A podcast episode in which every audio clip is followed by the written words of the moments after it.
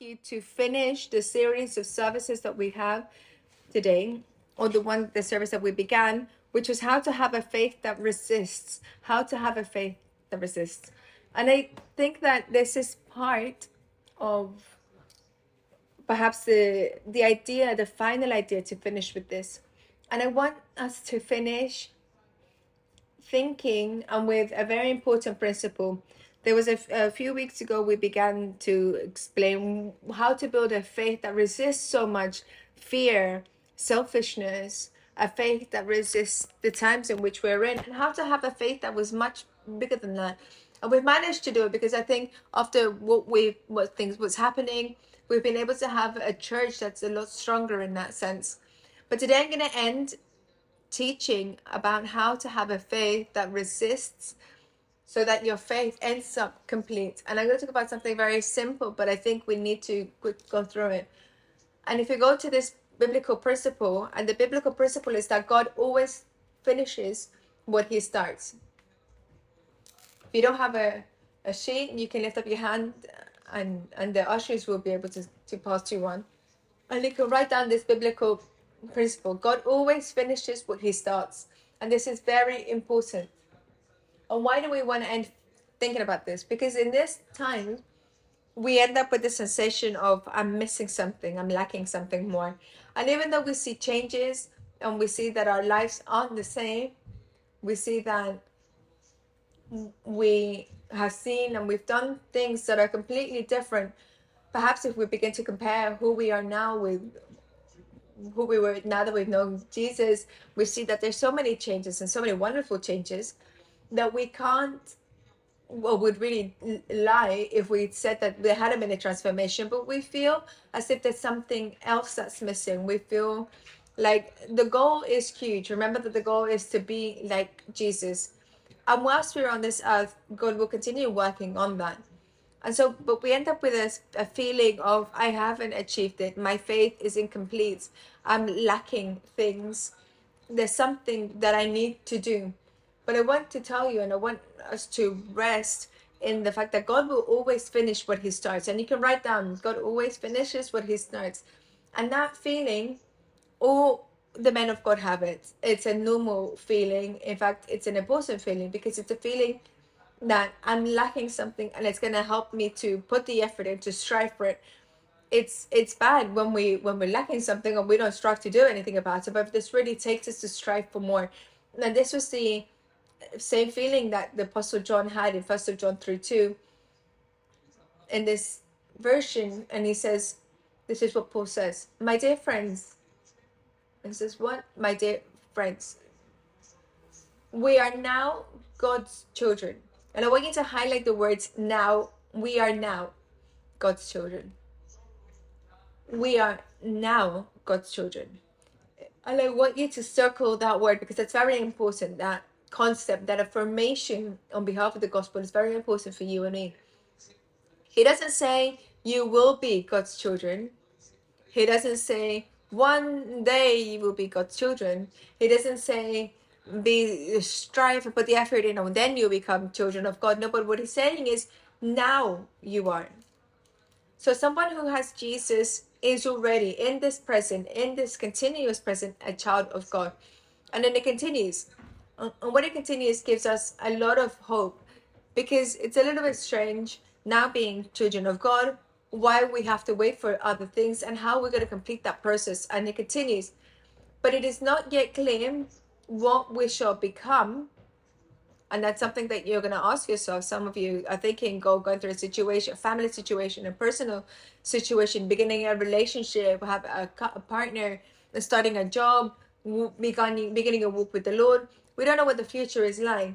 And God knows that we don't know what the future is like. But He says to us, I say, so we're now children of God. Even if we don't know what the future is going to be like, even if you don't know what's going to happen, you are a child of God. It's you are a finished work in the in the eyes of God. And it continues. But we know that when Christ appears, we shall be like him because we shall see him as he really is. And it gives us three times almost so this work, God says it in, a few words, I finished it, it's in the process, and then it will be finished. And these are words of God for you and for me.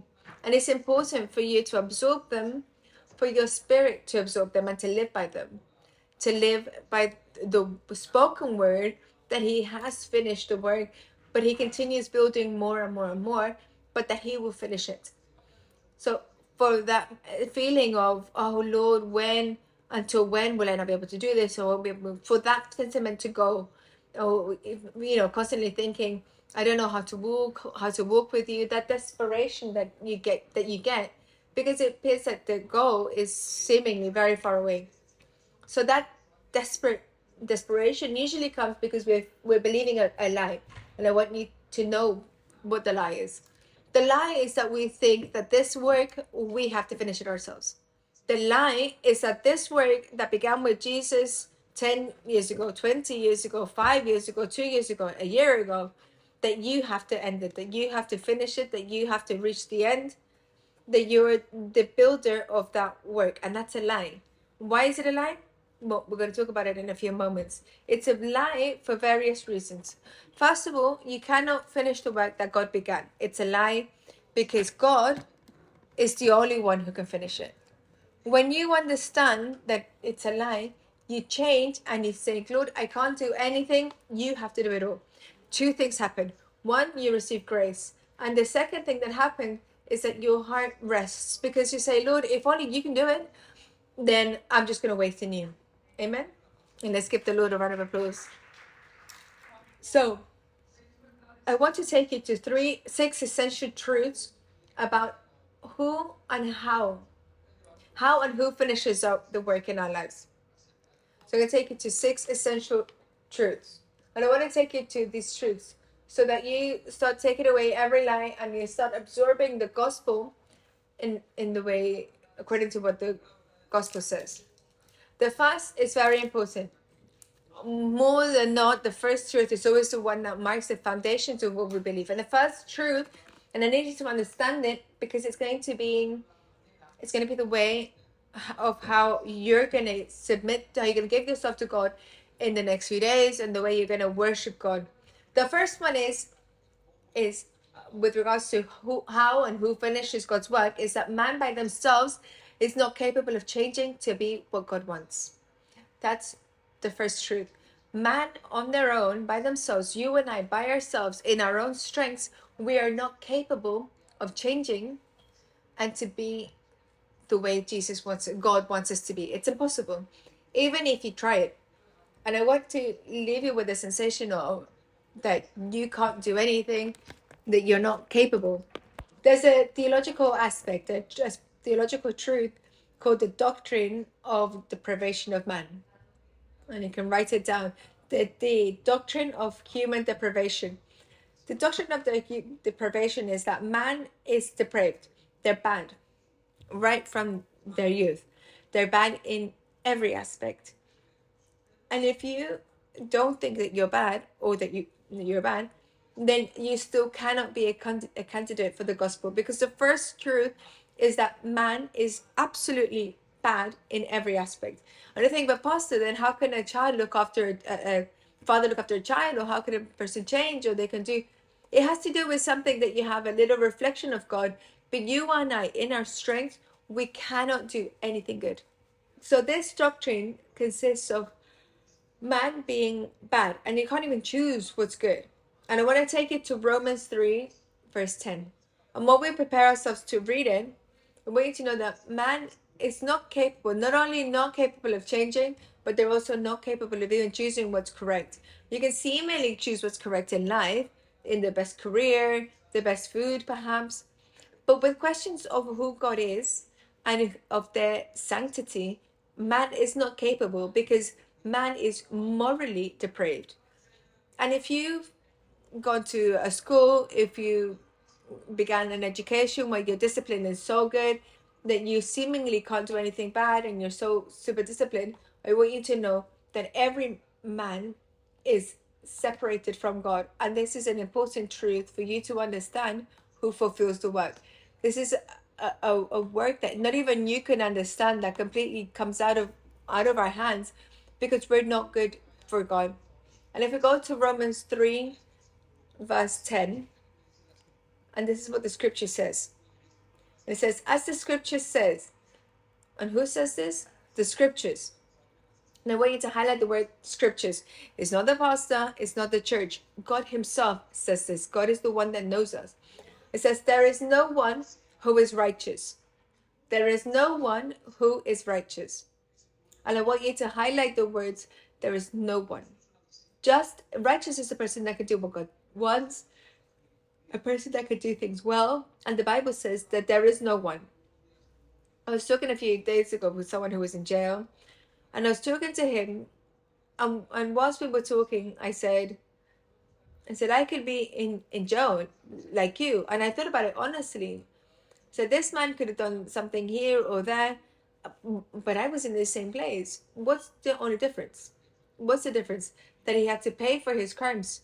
Perhaps I haven't had to pay for many of the crimes that I've had to pay and that, that I've done. And I'm, with this, I don't mean that I've done lots of like crimes, but everything that I have done has been bad, and everything that you have done has also been bad.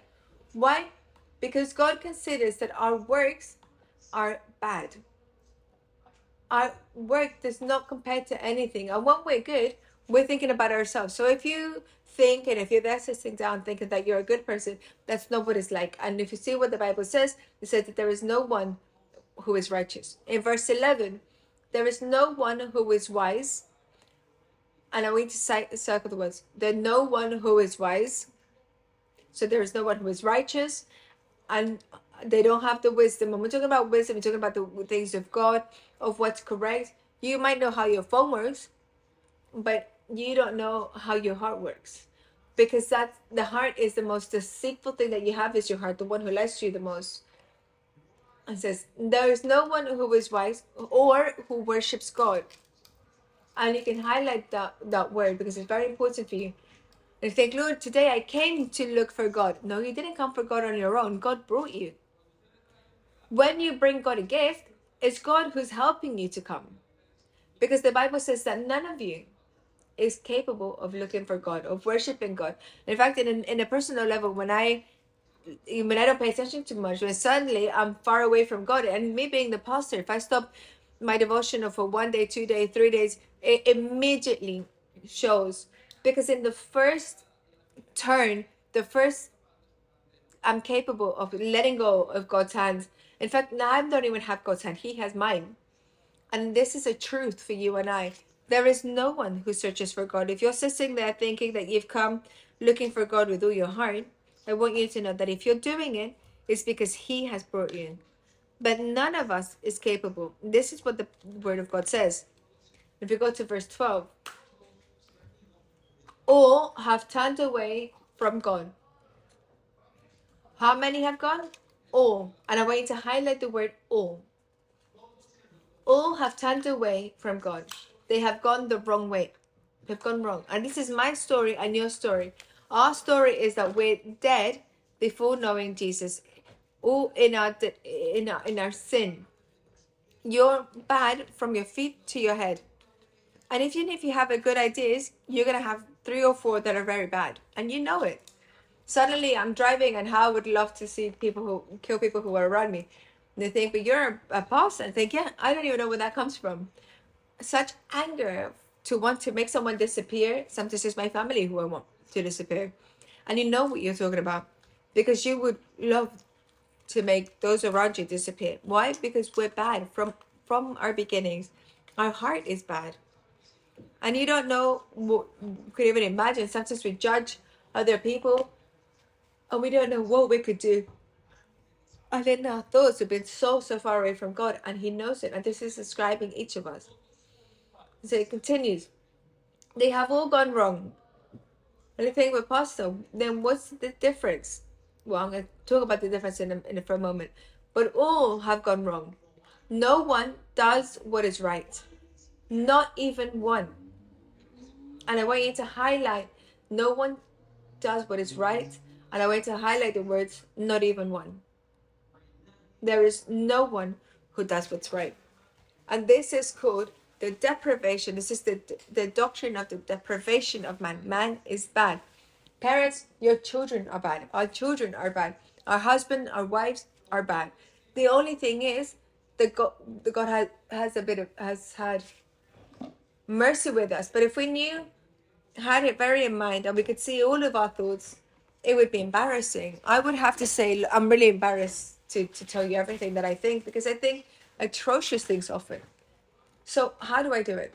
And I want you to go to the next point and what it says. Man needs God's help himself to be what God wants. Man needs God's help from God Himself. Is God Himself to be able to do, to be what God wants? And I think something that's very special here that God doesn't send us to a hospital, He doesn't send us to a therapist. God Himself comes and He says, These guys are so bad that they can't. And I was talking to Mateo, I think, and we are talking in Charity Word. And he said, In what moment does God love the sinner? And I want you to know this in the worst moments of their life. God loves you in the worst moments of your life. Not in the moment of the, the lowest you are, but it could even it could possibly be this moment you're sinning the most. Does that justify your sinning? Of course not. But God loves you in those worst moments of your life. So I want you to understand this to complete to fulfill our work, we have to understand that all of us are not capable. But secondly, that we can do it if God helps us, if God Himself helps us. And I'm going to explain something very important here. Worship, those who came and said, I am, God has brought me, I've come to, to worship God, it's an answer to the word, to the love of God in your heart. When you're capable of loving God, of worshiping God, and worshiping God is expressing your gratitude to Him with all your actions, singing, giving, serving, loving, looking for Him, is only a response of God in your life. That worship that we give to God is simply the consequence that you receive God from love from God. And if you go to First of John 4, verse 10. So worship, the love, the devotion, they're just it's just something, the result of something that God began in your life. You think, Pastor, why do I pray today then? because God began something in you. Otherwise, you wouldn't be able to. Look, Pastor, why do I sing with gratitude? Why did I understand something in the last service with regards to charity? Why did I understand something at the beginning in the first one?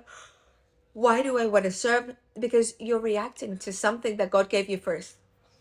Many years ago, when people used to come to our church, we began to see that they would come in and they were longing to, wanting to serve. And what we do is we allow people to serve but months later or years later, we started seeing that people would just break and it would break and would break. And we didn't know why.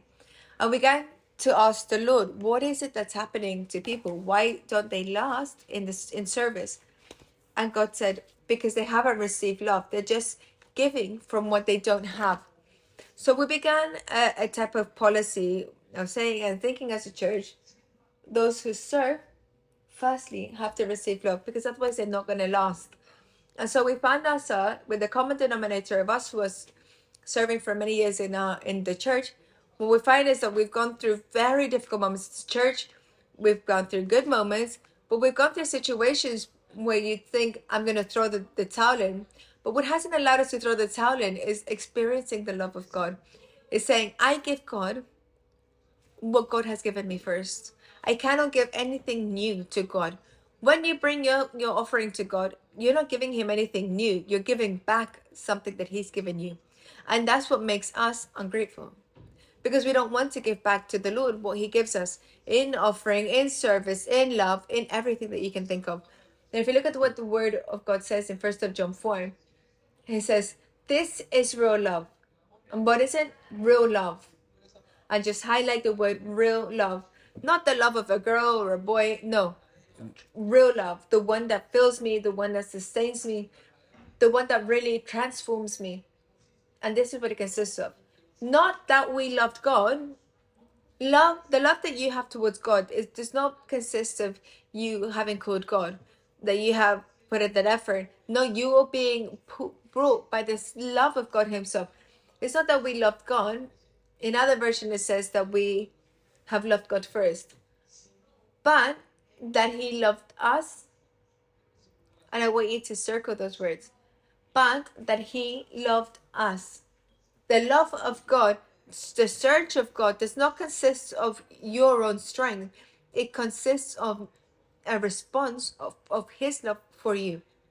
That's why there are people that say, Well, I don't love God enough. No, it's not that you don't love him enough. It's that you haven't understood how much God loves you. I'm going to repeat it again. The point is not the fact that you don't love. Sometimes we say to ourselves, No, I don't love God enough. That's not the point. The point is that I don't understand how much God loves me. When I understand how much God loves me, I change. Because I begin to give from what God has given me. And you've heard it in several services that in Christian life, more, things are, are solved either by giving the love of God or receiving the love of God. So we need to think about this. Man needs God's help to be the way God wants. So this work that began within you, you cannot do it. The second truth, this work that God began in you can only be done by Him. You cannot save yourself. You're not going to go through all temptation in this world right until the end and save yourself. You cannot do it alone. You need God. And this makes this deal so good because God begins to work, God puts the effort into the work, and He finishes the work. Basically, we don't have to do anything. You know what we have to do? Accept. Accept His grace. Accept His work. Don't you think that's so wonderful? I want to take you to the third truth. God provides that help through His Holy Spirit. We're glossing how God finishes the work. So I don't begin it, He has to begin. It starts it. The second truth is that that help is only the person that the God stipulated, that God designed to do the work in you, in me, is called the Holy Spirit. That person is called the Holy Spirit, is the one who is there, the one who wants to, the person who's been assigned. So, in in terms of positions, you've got the Father in heaven sitting on the throne. You've got the the Son um, by the side of the of the Father interceding for us and saying, continue the work, continue the work. Don't don't take account of their sins. Be with David. Here he is. Support David. And that's that's Jesus' role. Some say that he's praying for me, and I think it's the best role that he could do for us. But who has been designated in the day to day in your life and in my life is the Holy Spirit. And that Holy Spirit today is here today in this place. But you need to understand it and you need to be conscious of it. And if we go to Second Thessalonians verse 2, chap- chapter 2, verse 13, and it says, We also thank God continually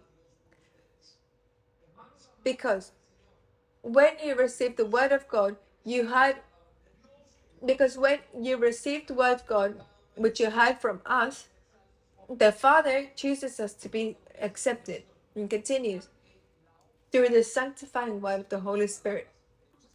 What's the Holy Spirit? What's the Lord telling us? He's saying, I chose you. The Father chose each of you. He saw you from the beginning of the creation of the world. We hadn't even been born.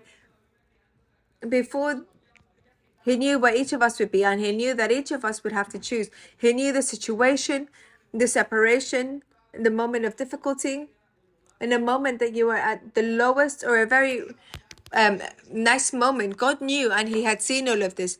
But I'm still going to save them and then give, give for the Holy Spirit to form them, for the Holy Spirit to be there. I want you to put in your notes the sanctification is the same as transformation. Sanctification is the same as transformation. Who sanctifies? God gives all the work of sanctifying to the Holy Spirit. The Holy Spirit is with you 24 7.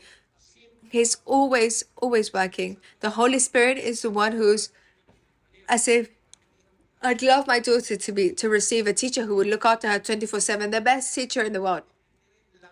The one who has the best teaching, the one who has the best desire to give to her and who could be with her 24-7. Can you imagine how much that would cost you? And the rest of your life, that's the Holy Spirit for us. He's the best of the best in every aspect, and He's with us continuously. Amen. Can you imagine the thought that this means in our lives? The impact of having the person, the most important person, the most capable, most efficient of all universe with us, God then puts it in this way.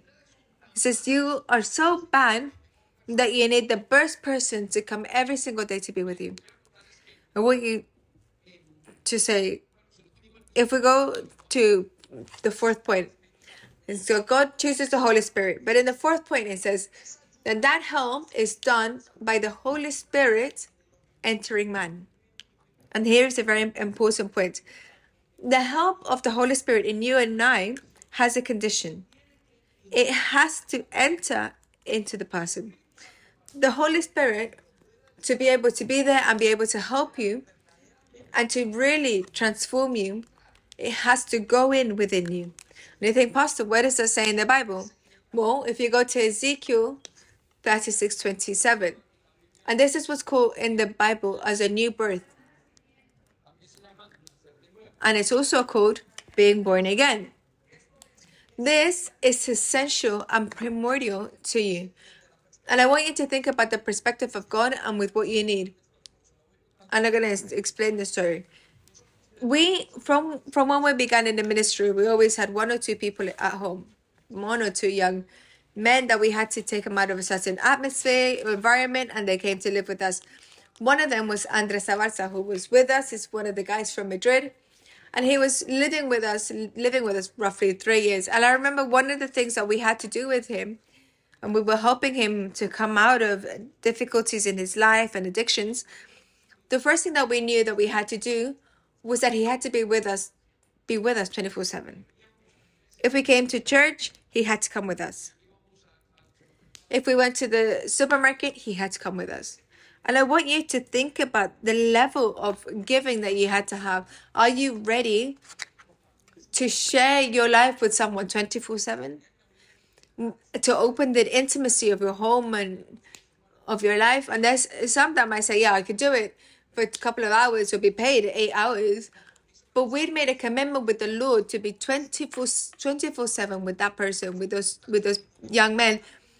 And we saw that it's the only way to really push them ahead. And it's the only way it's almost like having a baby. A baby you have to have them 24 7 you put them to sleep they sleep for an hour they wake up and then you continue. And that's what it's like with baby. It's exactly the same as what the holy spirit does with us.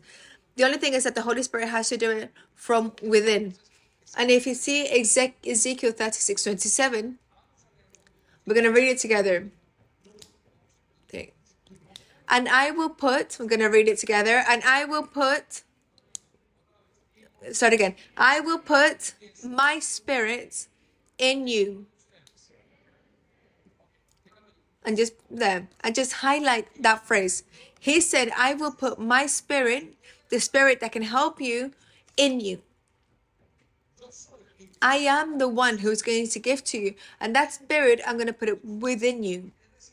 So to say, the help from God comes if comes if it's 24/7 within us. That's why a person who doesn't have the Holy Spirit cannot change. In fact, someone who doesn't have the Holy Spirit cannot continue and be transformed. They cannot follow Christ. It's impossible. Who will follow Christ if Christ is God? Only the Holy Spirit can do it. And I'm going to give you a secret the one when one of the things that I, I think about often and it really gets my attention is that when I'm talking to someone about Christ and I say to them, Do you want to receive Jesus Christ? I ask myself how the Holy Spirit is gonna arrive. And I think I don't know, and we've spoken about this, and I'll be honest with you, I, I don't know. I don't know if the Holy Spirit the, the Bible says the Holy Spirit, oh, I don't know if it's gonna come in through your nose or through your bones or through from one end, from the top, from the bottom fact, Nicodemus, Jesus explains to Nicodemus and he says to him, You don't know how the Holy Spirit will arrive. What we do know is that he will come. And when you receive him, you see all the work of the Holy Spirit in your life. That's why the one who can do a new life in your in you is the Holy Spirit. The Holy Spirit, God has designed you to live within you. Otherwise, there's no way. You want to follow Jesus and the Holy Spirit in somewhere else, you're not going to be able to do it. Only that work, that sanctifying work, is the only one that it can only be done if He's within you. And then He explains in the second part of the verse, He says, why you're receiving Him. So I'll put my spirit in you, and we can follow what it says, so that you will follow my decrees. You receive the Holy Spirit not so that you can do miracles, even though you will. Here at the door, we have Eduardo Trujillo, and I like the example, Eduardo's example because he came after a stroke. I remember five, six, seven, eight, I can't remember how many years ago. We said to him, Can we pray for you at the end of the service? We prayed, he went home and he let go of all his crutches. And I remember it with gratitude because I didn't feel my hands hot. I didn't touch. I just I put my hand. He didn't feel anything. He went home and the Holy Spirit had healed him.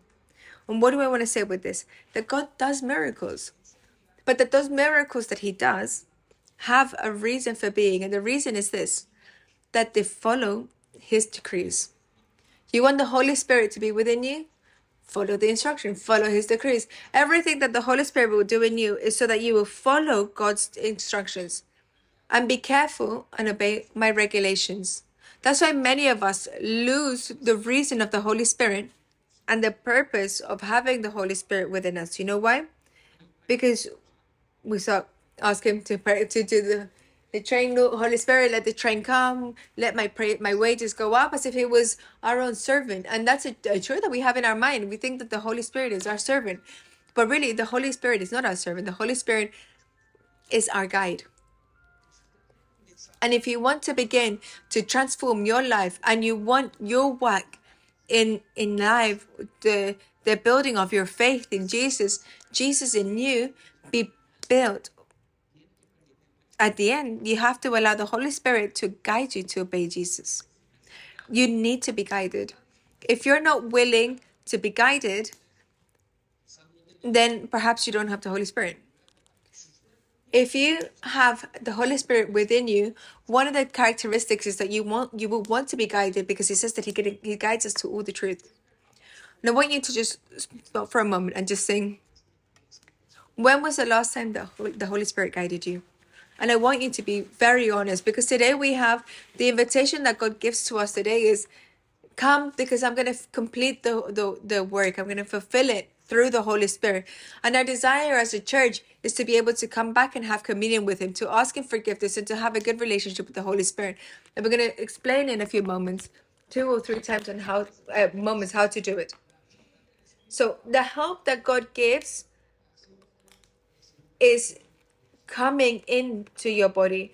Don't ask me how, because you don't even know, we don't know where the wind comes from either. But He will go in. The Holy Spirit will come in, and that's His promise. He's not going to be outside, He's not going to be above you, He's going to be within you, and He's going to be with you 24 7.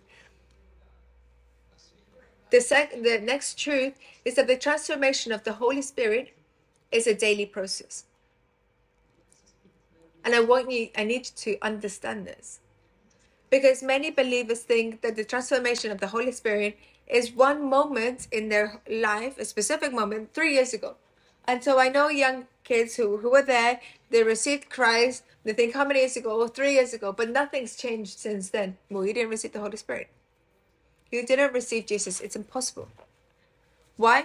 Because when you receive the Holy Spirit, a process, a daily process begins in your life one thing is receiving Jesus, and the other thing is that daily process that you have to live through with the Holy Spirit. For the transformation to be there, and many of us, uh, at one moment or another, have stopped that process, that daily process, and we've forgotten. Or that process never began, or it was just a day that we fell in love, that we cried, that we became emotional, but nothing more happened. If you really have the Holy Spirit, Luke 9, verse 23 says that, that you will want to continue your daily life and your change daily. And if you look what it says, then he said to the crowd, in another version, he says, and he says to everyone, if any of you wants to be my follower, and I want you to highlight the word follower, and if and also to, wants to be, to following Jesus is not a case of obligation. It's a case of that can only be done if you want to do it. And that's the work that God is doing in you. That wanting to be, that want that's flowing within you, like being reborn within you. It says, if any of you wants to be my follower, my disciple, basically, you must give up your own way. What do you have to give up? Your own way, your own way of living. You know, you cannot, you don't want to give it up. You don't want to live sin because sin is seemingly nice. Who wants to leave sin if sin sometimes is so good that you really enjoy it and that's why you continue in that sin? The sin is a disgrace that we don't see. But who wants to leave it if you think that you're doing what's, what's right? And so he says, if anyone wants to follow me, you must give up your own way, abandon your way of living. The only way of doing, of giving up what you're doing is for the Holy Spirit to show you. That's why if today you're here and you feel guilty of the situation in which you're living, say thank you to God. If today you're fighting and you're saying, I don't want to sin anymore, give thanks to God because the Holy Spirit could be talking to you. If in this moment you feel that your whole life is completely normal, that nothing's happening, be worried because then the Holy Spirit, when He comes in someone, He enters so that they let go, they leave, they give up their way of living, their way of thinking, their way of doing things. And and here is the point, comma. Take up your cross. So you have to give up the way of living. Take up your cross daily. When? How often? Daily. It's the transformation of the spirit. It happens every day. If it's not happening in you, ask yourself, push yourself, be scared, because this needs to be happening every day. The transformation of the Holy Spirit is a question, it's a continuous thing. Because it's a sanctification that's continuous. If the Holy Spirit is within you, you have to be daily or every X time, very, very frequently. There have to be transformations in your life. Transformations like leaving your sin, leaving what you're doing, like asking forgiveness, following Jesus, becoming firm, being uncomfortable with your life, saying, Lord, what do I need to do? You have to do something. There has to be a conviction of sin that's so great that you say, Lord, transform me. How can this be in my life? It's a, a an internal and it's like I need a change. If that if that disbalance isn't there, then I would become worried because it could be that the Holy Spirit isn't there. But if that uncomfortableness is there, then I would be pleased. And I would follow him until the end, until I my could give my will before God. Let's give the Lord a round of applause. If these things are clear in your life, then you're ready for this next truth. Truth number six the Holy Spirit is committed to finishing the work He began in me. If these things are clear in your life, you can hold on to this truth that the Holy Spirit is committed to finishing the work that He began. With this, you say, Lord, then I can hold on to a promise that's unique in my life.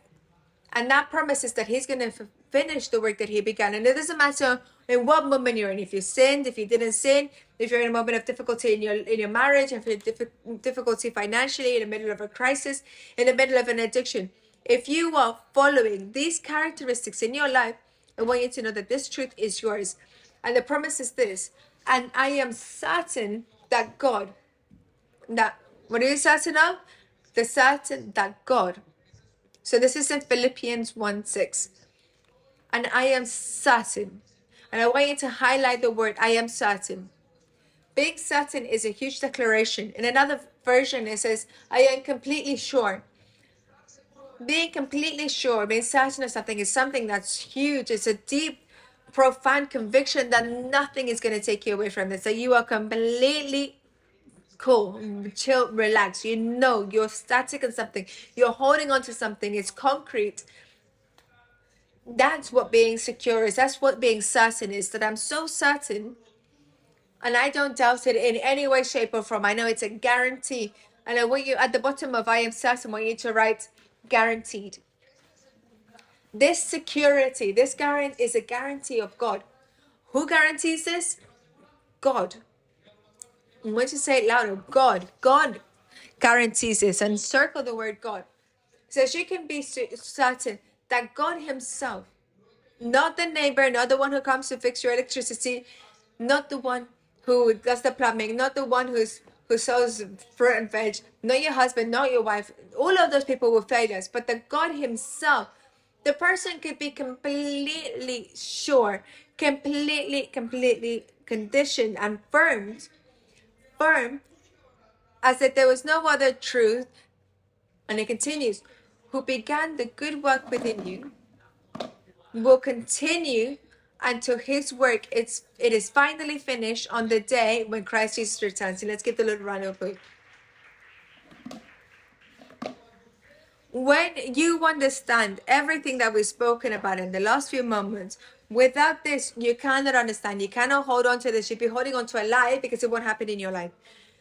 But when you understand that you cannot come to God, that you need His help, that you need Him to do it in the Holy Spirit, for the Holy Spirit to come within you, that you have a daily death that you need to take, then you will be able to hold on to this like the only and solid truth in your life. And the truth is that He will finish the work in you, independent of who you are, independent of who's persecuting you, independent of whether you're ill, independent of whether you've got a, a, a terminal cancer, independent of whether you've made the worst mistake of your life, independent of perhaps you you've committed crimes independent of even if you're in jail. You can you can be sure that God will fulfill this work independent of what it is. But only if Jesus Christ if the Holy Spirit is within you. Only then the question that we need to ask ourselves is is the Holy Spirit within me? And if the Holy Spirit is within you do you feel do you experience can you live it? Do you want to change? Do you want to leave your old path and I want to ask you today if the Holy Spirit is within you, and if you're wanting to change your life, and it's simply a desire, it's not something that you do, it's something that comes from your heart. You simply want and want to follow God, or want to live for Him, and want to know Him more. It's a deep falling in love. It doesn't happen by man, it doesn't happen because someone wants it, it happens because He begins it in your life and in mine. And that's the question that God asks us today. Do you want to fulfill your faith? Do you want to complete it? Do you want to fulfill that supreme calling in your life? Do you want to finish by putting the roof and everything that you're building in your life? I commit myself to doing this, but you need to have the Holy Spirit within your heart. You need to allow the guidance of the Holy Spirit and that's that's the demand that he asks of us and you think pastor it's so difficult no it's not difficult it's closer than what we could ever think of and if we then go quickly two or three that we could that i mention about this how can i then help for the holy spirit to finish the work in me and this is the next question that i ask you today what can you do then for the holy spirit to do more or to do something what can we do what can man can do before the powerful God? How can man help God? You can't help him. Man cannot help God, but you can cooperate with the with the process, and you can cooperate in God's process in a way that's very very simple. And I'm gonna give you the first way: honoring, honor the Holy Spirit like a person, honoring the Holy Spirit like a person. And I want you to think about this: honor the Holy Spirit like a per like a person one of the most common mistakes of a, for a believer, and I would say even my, you know, my biggest mistake is not being conscious that the Holy Spirit is within me. And it makes me cross because, and I have to recognize it. Majority of the day, I don't recognize Jesus in my life. It becomes difficult.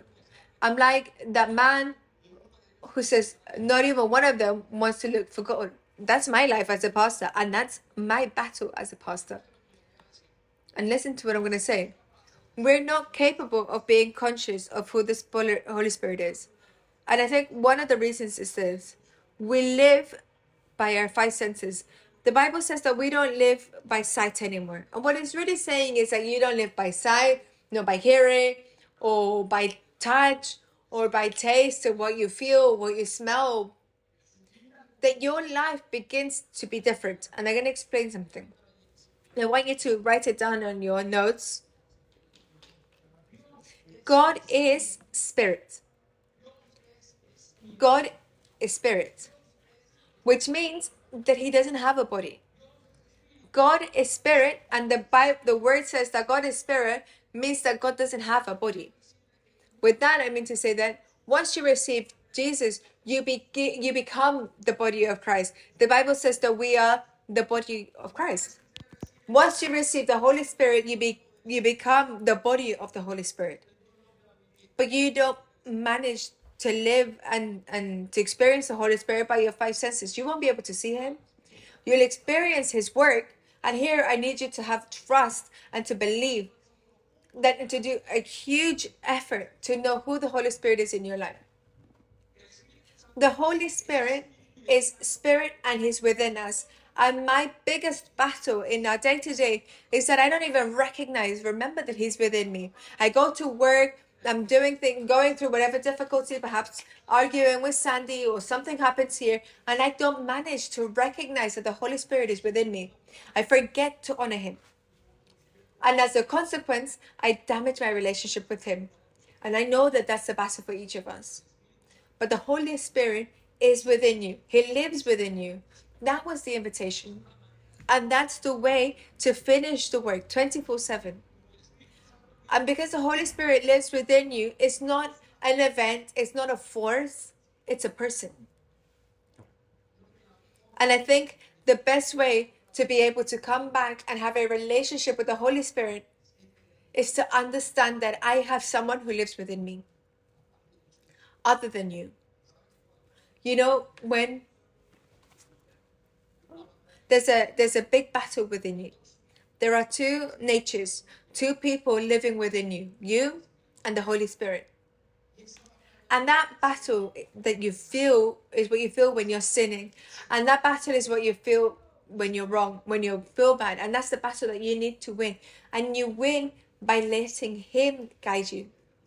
And that's what God says to us this morning, today. That battle needs to begin when you're conscious of who lives within you. But you're not going to be conscious by what you hear, even though many times you understand. You're not going to be conscious by what you feel that you've touched. You're not going to do it because you don't live by sight. Now you live by faith, by knowledge. And that's a big mistake that the church made in the book of Acts. Two people, a couple, Ananias and Sapphira. And if we go to Acts 5, verse 3, and the context is this Ananias and Sapphira had a property. And in that moment, there was a, a big crisis in Jerusalem. And the people who followed Jesus in that moment, they had properties and they all would help the, the work in Jerusalem. But this couple, they made a mistake. They didn't think that God was a person. And they thought that God was a force, or it was simply an idea. You could be thinking in this moment that the Holy Spirit is an idea, and you're mistaken. The Holy Spirit is a person.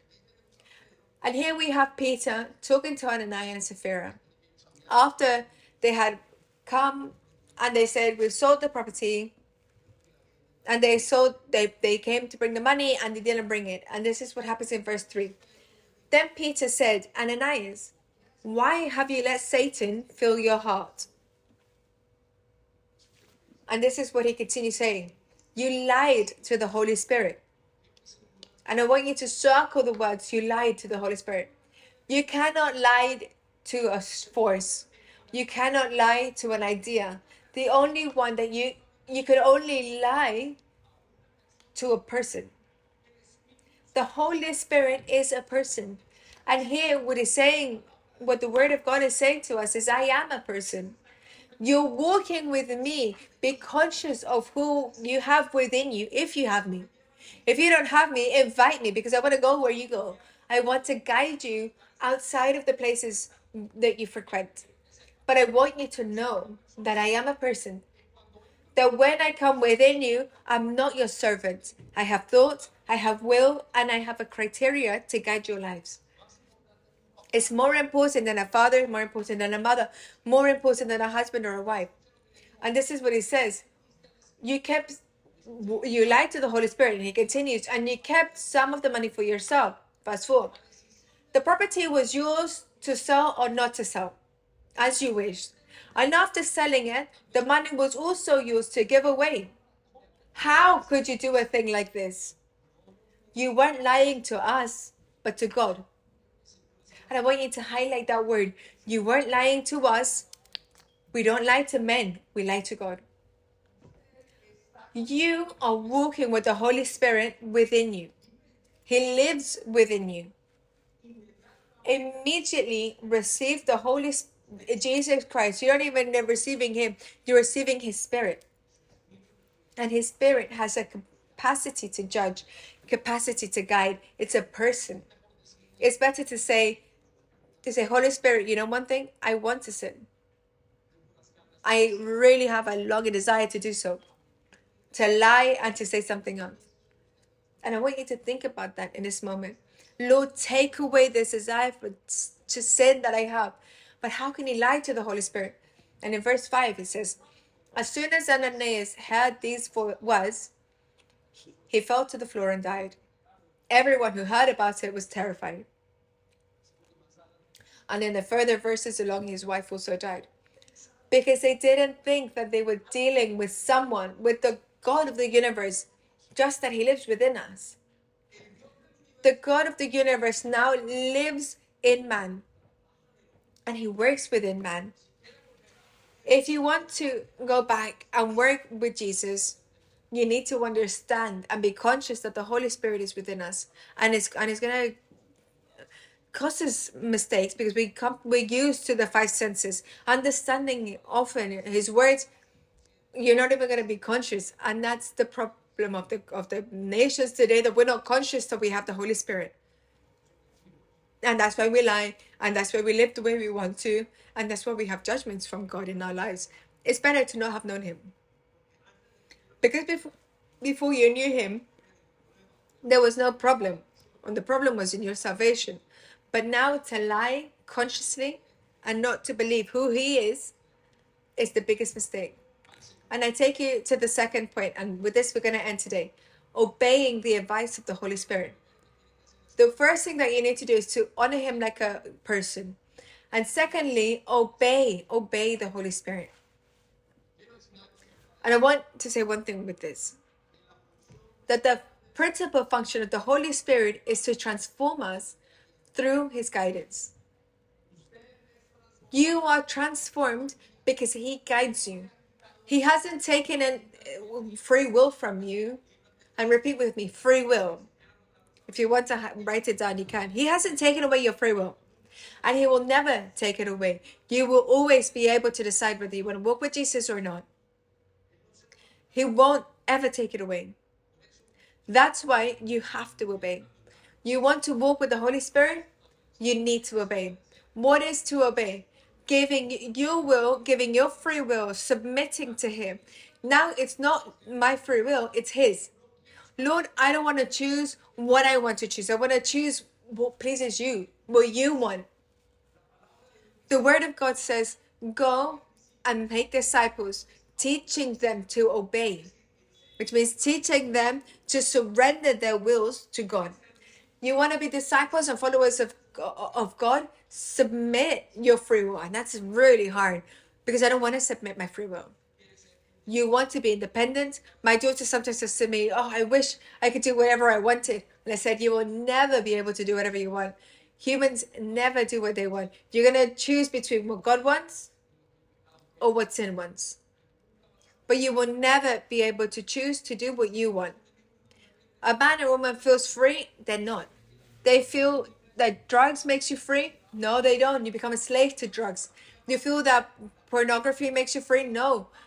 Pornography is your master. You think that money makes you free because you're working, you spend it as you want? No, you're a slave to money. You are slaves. Humans are slaves by nature. You're a slave to your feelings, you're a slave to your nerves, a slave to your anxiety. And the only way of being free is through the Holy Spirit within you, making you free. Because where the Holy Spirit is, there is real freedom only where the holy spirit is and you and it cannot be free without submitting your your will without obeying because god says you want to be free, it's a decision.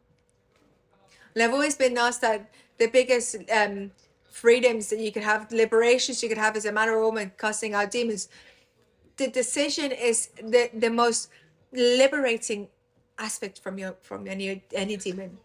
You want to be a free man, decide to be free in Jesus Christ. And then really you will be free. There's no other way of being free. The only way in which you can be free is through Jesus Christ.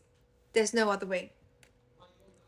There is no other way, and there will never be any other way. And the only way to be free in, in Jesus Christ is by obeying. You want to come out of depression? You need to obey. You want to come out of debt? You need to obey. You want to come out of pornography? You need to obey. You want to come out of the control in your household? You need to obey. You want to come out of alcoholism? You have to obey. You want to come out of the infidelity? You have to obey. There's no other way. There's no other way than obedience. That's why he said, teach them to obey. Teach them to submit their wills. Teach them that they're no longer capable of doing it on their own, that they cannot do it on their own, that their free will is not correct, that it's wrong, it's totally damaged. So, what's the problem of a believer? That they're not well, that they're bad. The Holy Spirit calls us today to ask Him for forgiveness.